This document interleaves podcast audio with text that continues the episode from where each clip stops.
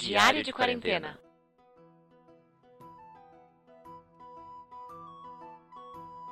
E aí, pessoal que está escutando o podcast Diário da Quarentena, sejam bem-vindos novamente. Eu tô aqui com o Pedro Quitete, um dos jogadores do RPG Next que eu conheci através de um concurso promocional. Oi, Pedro, bem-vindo. Opa, beleza? Obrigado pela presença, Pedro, por participar aqui, contar seus depoimentos. E como a primeira pergunta é bom pra gente já ir alinhando, você lembra onde estava em dezembro de 2019, quando você escutou o primeiro relato que estava tendo uma gripe, um vírus em Wuhan, na China? Dezembro de 2019, eu tava. Eu não tenho certeza absoluta disso, mas eu tenho quase certeza que tava em casa, tava indo deitar, na verdade, tava indo dormir. E normalmente, antes de deitar, eu sempre dou uma lida nas notícias, né? Eu uso meu Twitter para poder é, juntar as manchetes do dia, para poder dar uma olhada e também abrir as que são mais interessantes. Eu lembro que eu vi que tinha essa, essa notícia sobre uma uma doença que ninguém sabia o que, que era direito, que tinha um médico da China que, que foi, tinha abafado a notícia, uma coisa dessa, assim. Acho que foi, acho que foi isso em novembro, aham. E aí, tipo, eu olhei assim, nossa, pá, que tenso, né? nem, nem tinha ideia de como que ia escalonar tudo isso. Então, até então, seu sentimento era tranquilo, era algo mais local, não chegou a te afligir, né?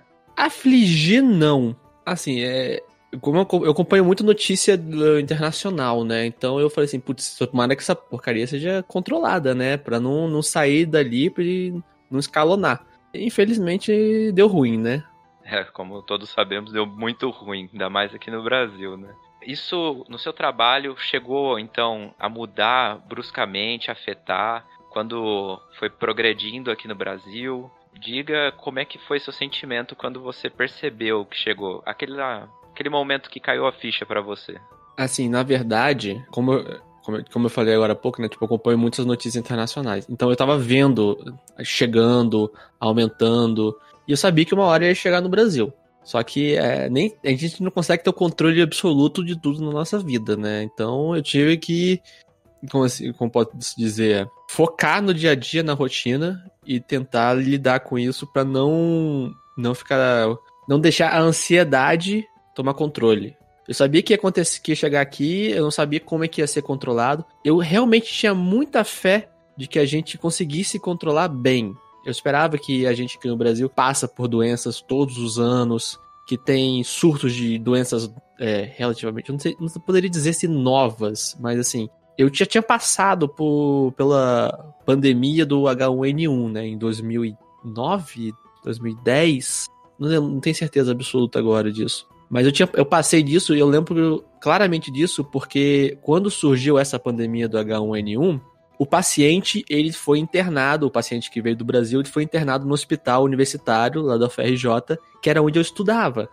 Então a gente conviveu muito assim perto disso, teve muito medo, teve muita coisa, mas foi uma coisa que passou tão breve e foi tão bem controlada que eu imaginei que a gente aqui no Brasil, tipo, pela experiência disso, pela experiência de todo ano da dengue, pela experiência com a zika, que a gente fosse controlar bem. E o que eu posso dizer é que deu muito ruim.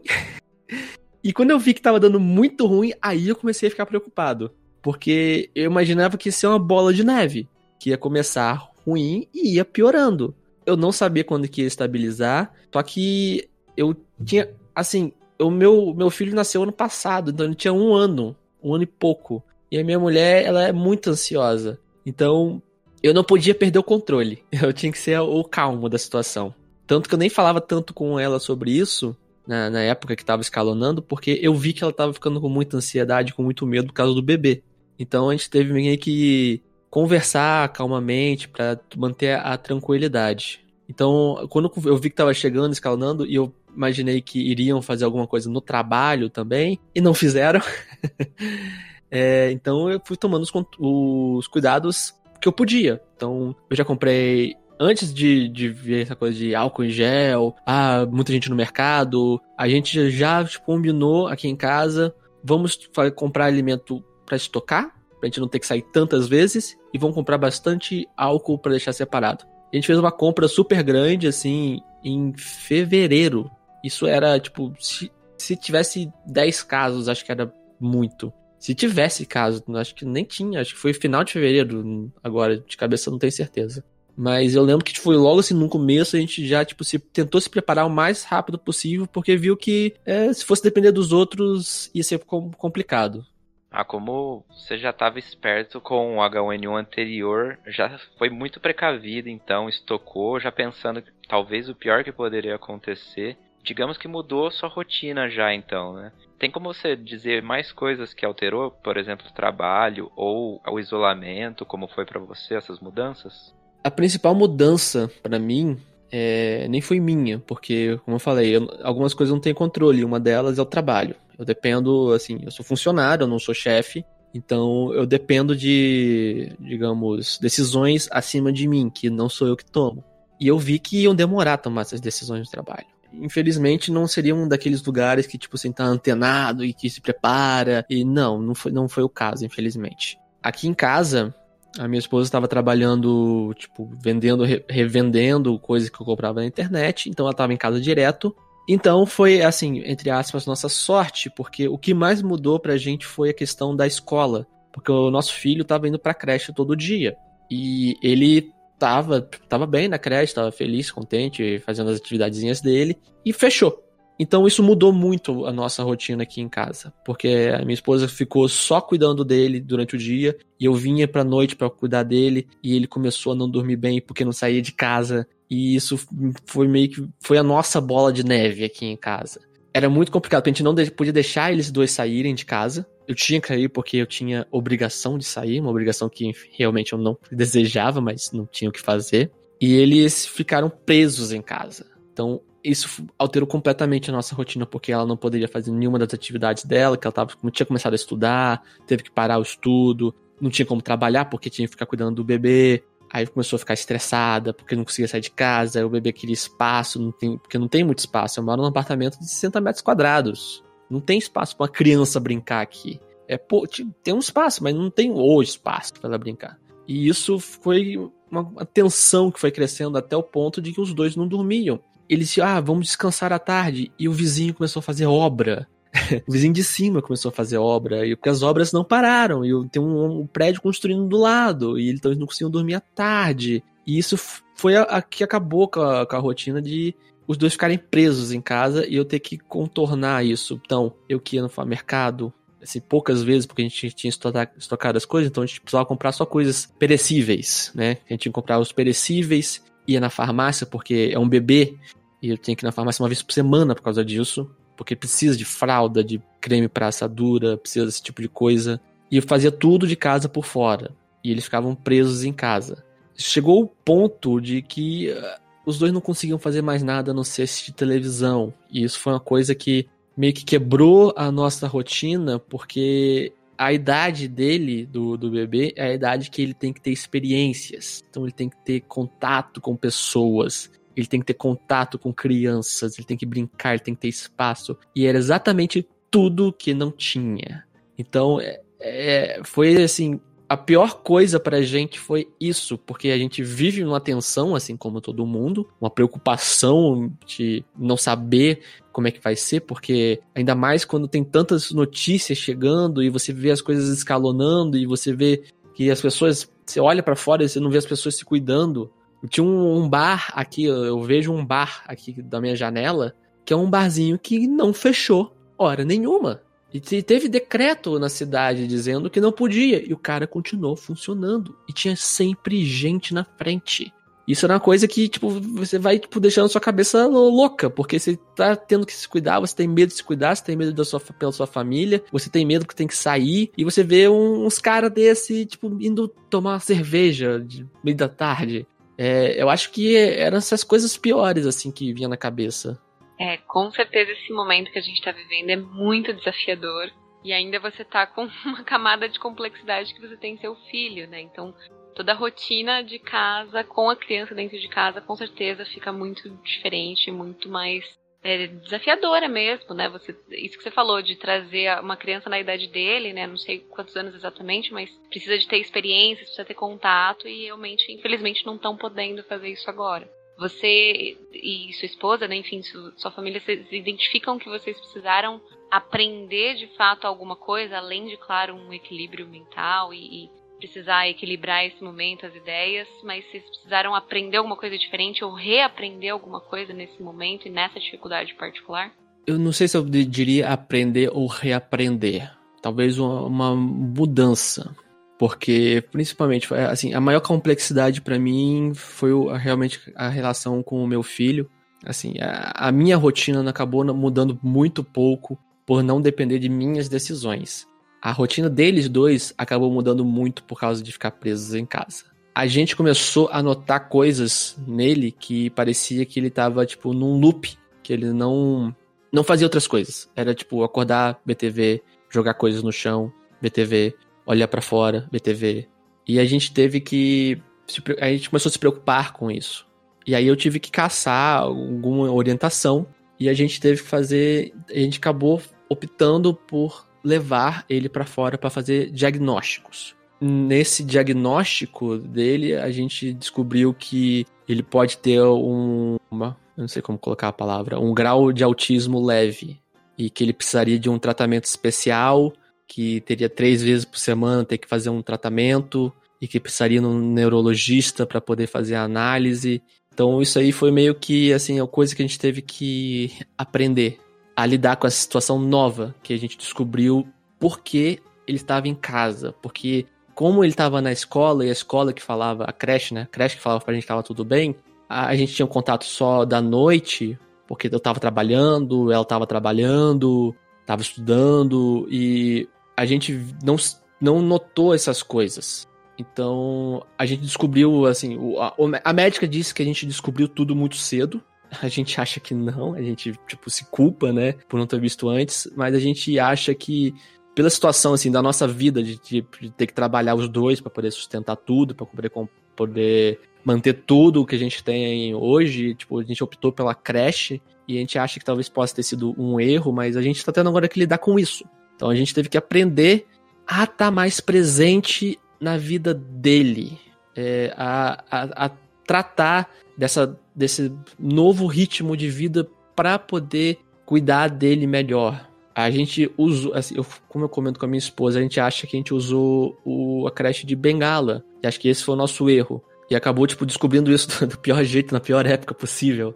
Aí a gente teve, tá tentando lidar com isso, tanto que chegou num ponto que não tinha mais como manter aqui, porque ele, como ele precisava desse tratamento, ele precisava de espaço, ele precisava de tudo, eu, tipo, fiz uma opção e eu não tinha a, a, a escolha de ficar em casa o dia todo.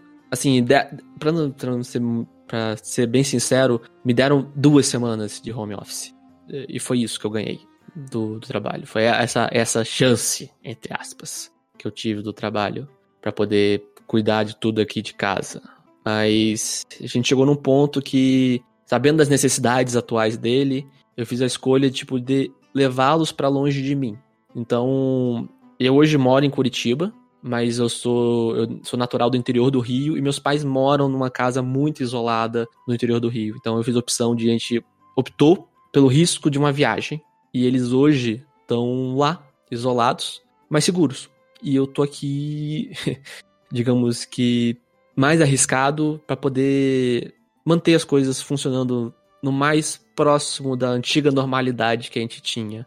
É, acho que agora a gente está tendo que aprender a, a viver desse jeito. Estamos assim há duas semanas, fazendo duas semanas agora que a gente está vivendo desse jeito. Os dois, a, os dois com meus pais lá. E pelo menos ele, ele tá tendo a necessidade que ele tinha de espaço, de brincar, de contato com outras pessoas, que são só meus pais, mas já são outras pessoas que ele não tem tanto contato assim, outras experiências, e tá tendo agora que aprender a, agora tá tendo que reaprender a viver sozinho. é, agora tá tendo que cuidar tudo aqui de casa também. Então acho que acho que foram esses os aprendizados, os reaprendizados que eu, que eu passei aqui. Caramba, Pedro, quanta coisa se somou num período muito conturbado, né? Onde de fatos muito curto também que você detectou e teve que dar um jeito para tentar buscar a melhor solução como você está vendo, em como o governo, a política, a economia está entrelaçando na sua vida, tipo, de maneira negativa ou positiva? tá dando alguma assistência, você sente isso? Como você vê a situação? Com relação ao econômico, eu, admi eu admito que eu sou muito privilegiado nessa questão econômica. Eu vi que muita gente foi mandada embora, muita gente perdeu o emprego, muita gente teve redução de salários, fazer economias drásticas. Por esse ponto, com relação ao meu trabalho, eu tive sorte. Eu não tive redução, eu não tive. É, eu não fui mandado embora. Mas, é, como eu falei, não tive a, o isolamento que eu, que eu pessoalmente acreditava que seria o mais seguro. Ou fazer algum revezamento, ou fazer uma, uma semana dentro, dois dias dentro da empresa, não sei. Eu sinceramente não tenho experiência nem capacidade para poder decidir qual seria o melhor jeito. Eu só acho que ir todo dia pra rua, colocar tipo a empresa inteira todo dia pra rua, não é o ideal. Mas ao mesmo tempo, olha como tá difícil para tantas pessoas. Olha como tá difícil pra gente que, que precisa de auxílio e não tem auxílio nenhum. Uma das coisas que mais assim, me chamou a atenção nesse, nessa época foi assim as pessoas pedindo auxílio do governo financeiro, tendo, e pessoas que precisam não tendo. E eu sei disso de porque a menina que vinha aqui em casa uma vez por mês fazer uma diária para poder tipo dar aquela limpeza pesada na casa, ela é uma mãe solteira que mora numa kitnet com, cria uma, que cria a filha de 12 anos, que de repente se viu com a filha o dia inteiro, que não pode fazer diária, porque não pode ir na casa das pessoas, pediu auxílio do governo e não recebeu. Então eu não, assim, por um lado eu fico chateado com essa situação de ter que ir todo dia pro trabalho, mas por outro lado eu fico agradecido por eu ter essa opção de poder fazer escolhas, coisas que, sei lá, 90% da população do mundo não, não pode. Eu sei que eu sou privilegiado, e, mas eu, eu queria que outras pessoas tivessem esse privilégio também, mas eu, eu sinceramente não sei como fazer. Eu só sei que, tipo, do jeito que tá, não tá tão legal. Não tá bom assim, do jeito que tá. É, eu esperava, assim, com relação a governo, eu esperava, sinceramente, eu esperava um pouco mais. Eu esperava que todas as esferas, tipo, coordenassem alguma coisa que nem aconteceu no passado. Sei lá, quando as coisas eram mais estáveis. Quando não tinha tanto tanto com tanta briga de torcida, no, quando a política não era briga de torcida, né? E hoje em dia, diante dessa polarização gigante, agora tudo vira briga de torcida. Eu vi que, tipo, o dia que o, que o presidente fez um, um discurso, com perdão da palavra, um, uma babaquice gigantesca, uma merda enorme que ele falou, eu tive que, tipo, ameaçar parente para não ir na casa dos meus pais visitar porque achava que estava diminuindo essa doença. E o meu pai é um cara de 77 anos, que é hipertenso, surdo de um ouvido, cego de um olho e que tem a, a saúde fragilizada, que já passou por duas vezes na UTI na vida dele. E tinha gente que, porque acreditava, porque torcia por A, né, porque achava que tá, é, pensar política era torcer cegamente por alguém, e queria visitar, porque era uma gripezinha. Isso não ajudou nem um pouco nem um pouco. E ao mesmo tempo todo mundo fala assim: ah, o, o prefeito tal, o governador tal fez tal isso. Mas mesmo assim, eu paro para pensar: porra, cara, tá, todas as contas estão vindo. Conta de luz, conta de água, por que, que os caras não dão esse auxílio? Eles podem fazer esse auxílio, eu acho, pelo menos. Porque assim, se ele tirar isso, não precisa dar tanto dinheiro para as pessoas, mas a economia pode gerar e por que, que eles não fazem isso? Mas continua vindo a conta, as pessoas têm que ir pra rua. Aí fica num jogo de tipo, eu preciso, mas eu não quero, eu tenho medo, mas eu tenho, preciso, porque senão como é que eu vou viver? Senão eu vou ter. Ninguém tá se ajudando. Ninguém do, da parte que tem que coordenar essa ação tá ajud se ajudando. Você vê ações pontuais, você vê ações pontuais que um faz, outro fala, mas mesmo assim, tipo, você parece que tá perdido. Você parece que tem que confiar só em você mesmo cara, tipo, para enfrentar uma, uma doença que, tipo, pega todo mundo, que não faz diferença de nada, tem que ser uma coordenação e essa coordenação não existe. Então a gente fica preso nessa bola de neve de notícias, decisões, tipo, é, as pessoas querendo tomar, sem tomar ação para coisas concretas, só falando, ou, tipo, fazendo ações que, tipo, não ajudam, não dando exemplo, fal só falando da boca para fora, cara, é, é, é desanimador. É desanimador e você ter que lidar com tudo dentro da sua casa. Cara, às vezes bate um desespero. Às vezes bate um desespero e mesmo assim você tem que aguentar e, e levar pra frente. Porque, Se você não fizer por você, ou se não puder ajudar alguém do lado, é difícil. Pelo menos, eu, eu, assim, nessa época agora de complicação, eu tenho tentado me cuidar, cuidar da minha família, e o que puder fazer pelos outros. Por exemplo, a, essa menina da, que eu falei que, faz, que fazia diária aqui em casa, ela ligou pedindo ajuda pra gente, porque eu não tinha ninguém para ajudar. A família dela não queria ajudar, não, tinha como ajudar. E a gente, tipo, adiantou diárias para ela. Pra ele falando assim, não venha, fique aí. Só vem quando puder, fique em casa. Mas eu acho que se todo mundo fizesse alguma coisa um pouco desse tipo, de, um pouco disso, talvez fosse mais fácil para todo mundo. Porque se a gente ficar dependendo de política, ou tipo de da economia, da pessoa que rege a economia, né, entre aspas, a gente vai ficar esperando sentado. É, com certeza a gente compactou com várias ideias que você trouxe aqui. E tá, isso que você falou, é bem desesperador ver a situação que a gente tá vivendo. E claro que falar de política, falar de economia, todas essas coisas daria só um, um podcast inteiro à parte, um capítulo inteiro à parte. E, mas eu, eu vou puxar um, uma ideia que você trouxe, que é a da questão de se cuidar. Então, trouxe pra gente muita, muito sentimento, né? Seu período de, não necessariamente isolamento, não, mas seu período de quarentena, por mais que você também esteja trabalhando, veio com um turbilhão de emoções. Então, eu queria saber o que, que você anda fazendo, se você tem alguma prática, se você tem alguma coisa especial para tentar equilibrar um pouco. o Kai tá soprando aqui o RPG. você tem alguma prática, alguma coisa que te faça bem nesse momento, mesmo que as coisas não estejam tudo bem. Conta pra gente um pouquinho sobre isso. É, é, é, a fuga da realidade, né? Tem as fugas da, da, nossa realidade. Quando eu tava com, aqui em casa, com todo mundo aqui em casa, que é minha esposa, meu filho, aqui comigo, a gente focava muito nele, assim, de fazer as atividades que ele precisava, que a gente levou um tempo para descobrir, para dar atenção a ele, para brincar. Isso tomava bastante tempo. Criança dá trabalho, gente. é um trabalho bom, mas é, um tra é trabalhoso. É bastante trabalhoso. E quando ele finalmente dormia, que tipo, a gente acabava vendo o jornal para poder se atualizar, porque a gente achava que tinha que se informar. Por mais que as notícias não fossem boas, a gente precisava se informar e encarar de frente para saber o que, que a gente poderia fazer a mais. Então, eu tinha essa, essa minha fuga da realidade com, com a minha esposa, a gente costumava sempre assistir alguma coisa na televisão que não tinha nada a ver com as notícias atuais para distrair a cabeça. Isso era eu com ela, porque era a única coisa que infelizmente ela conseguia fazer porque ela estava muito cansada. Um dia inteiro com uma criança de um ano e meio é bem pesado. E além disso, ela tem um sono muito leve, né?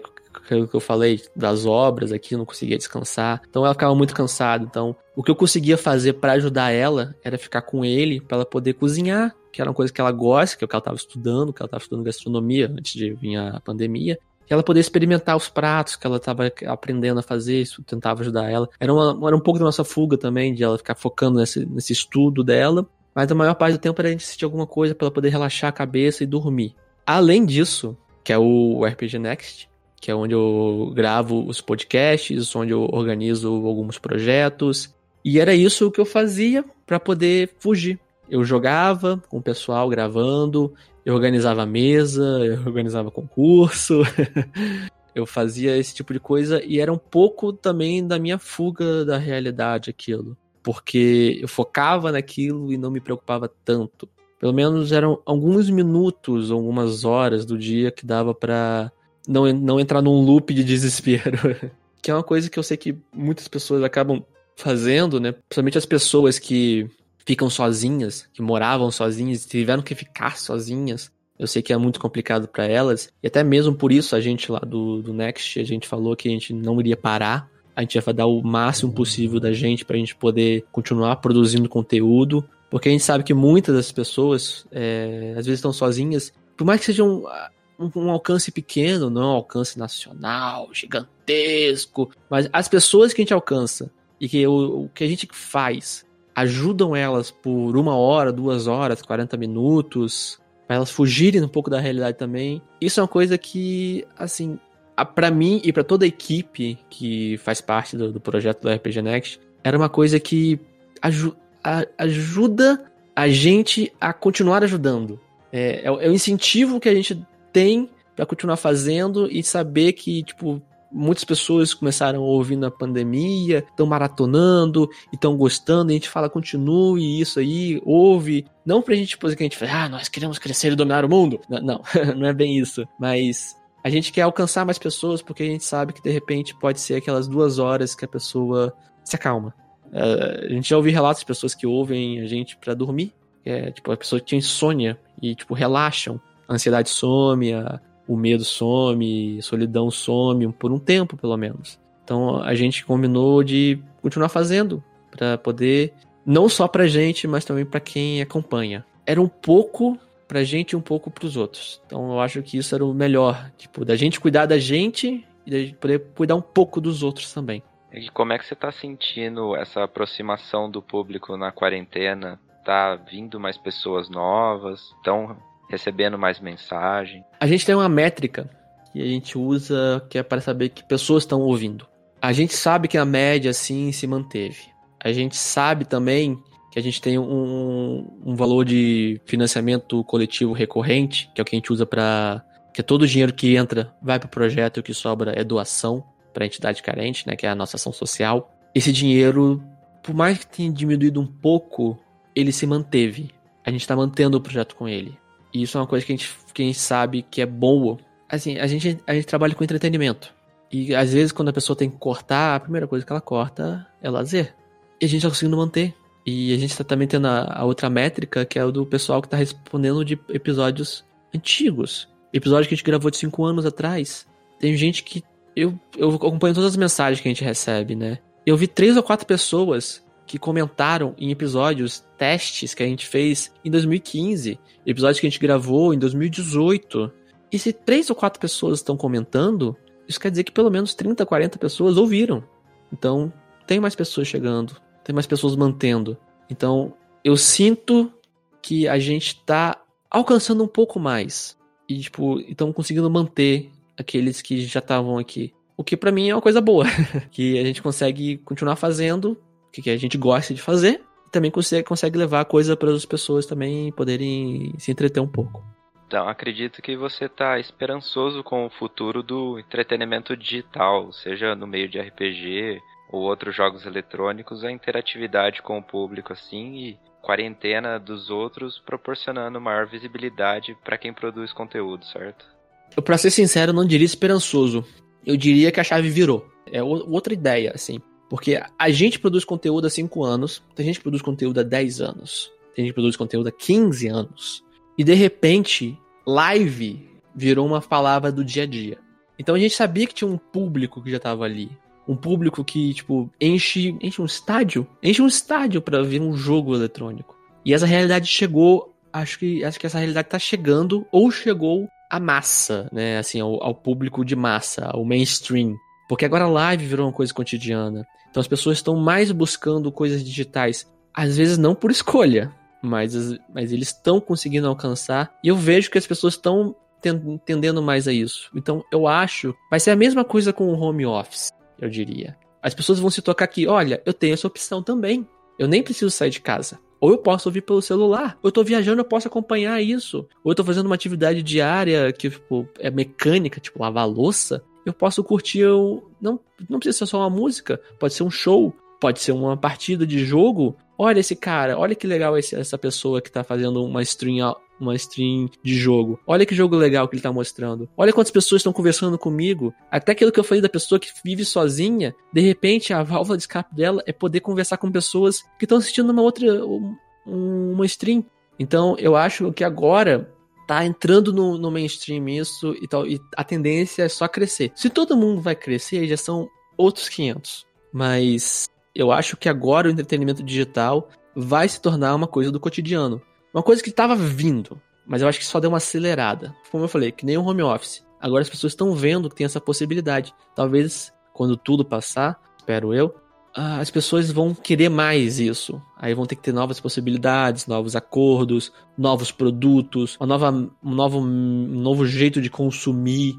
Eu acho que vai ter ser tudo novo. E essa parte que a gente vinha, que a gente estava fazendo, que era tipo mais uma bolha, eu acho que essa bolha agora tá entrando no cotidiano de todo mundo. Pô, eu também espero cada vez ter mais conteúdo e mais pessoas interessadas, seja contribuindo, seja fazendo. É uma parte que eu também gostaria muito que aumentasse e tivesse maior retorno. Partindo assim para aquele momento ideal que quando testarem a vacina e for efetiva, já começar a voltar à normalidade ou à nova normalidade, diga alguma coisa, a primeira coisa que você gostaria de fazer quando sair da quarentena, liberar para todos irem para rua. Acho que a primeira coisa que eu faria seria levar o meu filho para conhecer todos os meus amigos, para ele ter contato com mais pessoas e ter mais experiências. Depois poder procurar alguma coisa melhor para ele também, para ele poder ter tudo o que a gente acabou negligenciando a ele, mas para ele poder crescer bem, ter todas as experiências que ele precisar, ir pra praia, ir pro parque, encontrar amiguinho, brincar no, brincar no barro, se sujar, tudo que tiver relacionado a isso, acho que eu vou, vou querer fazer. Acho que seria a primeira coisa que eu iria fazer, tipo, levaria ele pra brincar num parquinho, talvez. Ah, é inspirador você como pai cuidando do seu filho. Fala alguma dica pra gente, ou alguma frase final de músicas que você gosta, livros que você leu, do que você gosta de fazer, pra gente encerrar uma vibe boa. Cara, eu vou dar uma dica que assim, que eu acho que entra muito no, no aspecto do que a gente tá vivendo hoje, que é uma dica assim clássica, é, que é tanto filme quanto quanto livro. E é exatamente essa vibe que a gente tá vivendo hoje, que é exatamente o você olha a bola de neve, é desesperador, você não sabe quando é que vai sair, se vai sair, mas no final sempre tem aquela esperança. Eu diria tipo para se alguém ainda mora em Marte e nunca conheceu o Senhor dos Anéis, nem os filmes, nem os livros, para poder conhecer a história, para ver aquilo que é tipo o desespero pode ter uma luz no final. A gente espera muito que essa luz no final, eu espero muito, eu acredito que vai ter. Eu acredito na ciência, que vamos ter uma vacina. Nós também. que vamos ter uma vacina, espero. Eu tô torcendo para ser a vacina mais rápida da história da humanidade. E eu acredito muito que eles vão conseguir, mas eu acho que essa vibe que a gente tá vivendo hoje, para quem não conheceu a história dos Seus Anéis ainda, é exatamente essa. É o desespero, você vê que não vai ter jeito, o negócio só vai piorando, piorando, no final, tá tudo certo. Vai dar tudo certo. Não precisamos de espada, só precisamos ficar em casa, quem pode. pois é. Bom, eu queria agradecer novamente a sua presença, toda a sua história, a sua luta, o que você passou no período conturbado que se somou pela força que você teve em cuidar da sua família e ao mesmo tempo tentar ajudar os próximos numa situação muito difícil. Bem revelador, assim, várias coisas que você trouxe, vários insights, então Obrigada pela honestidade, obrigado pelo, pelos momentos que você proporcionou de reflexão pra gente também e com certeza para todo mundo que tá ouvindo. Ah, eu tenho que agradecer o convite de vocês, pô. Às vezes, pra ser bem sincero, pode ser até um pouco como desabafo. É, é, o tipo de coisa que eu não tenho, tô tendo tanta interação com as pessoas, é só online, mas um pouco mais de conhecer mais pessoas, de falar com mais pessoas diferentes, é sempre bom. Eu acho que é. Quanto mais a gente consegue interagir, vai ser melhor. A gente vai poder, tipo, dar mais aquela, aquela força.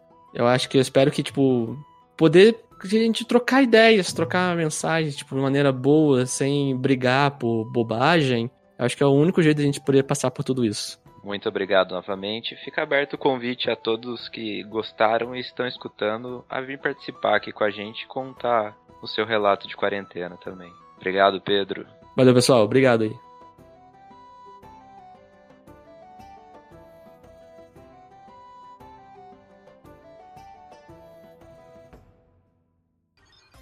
Energium Ilimitada. Edições de podcast.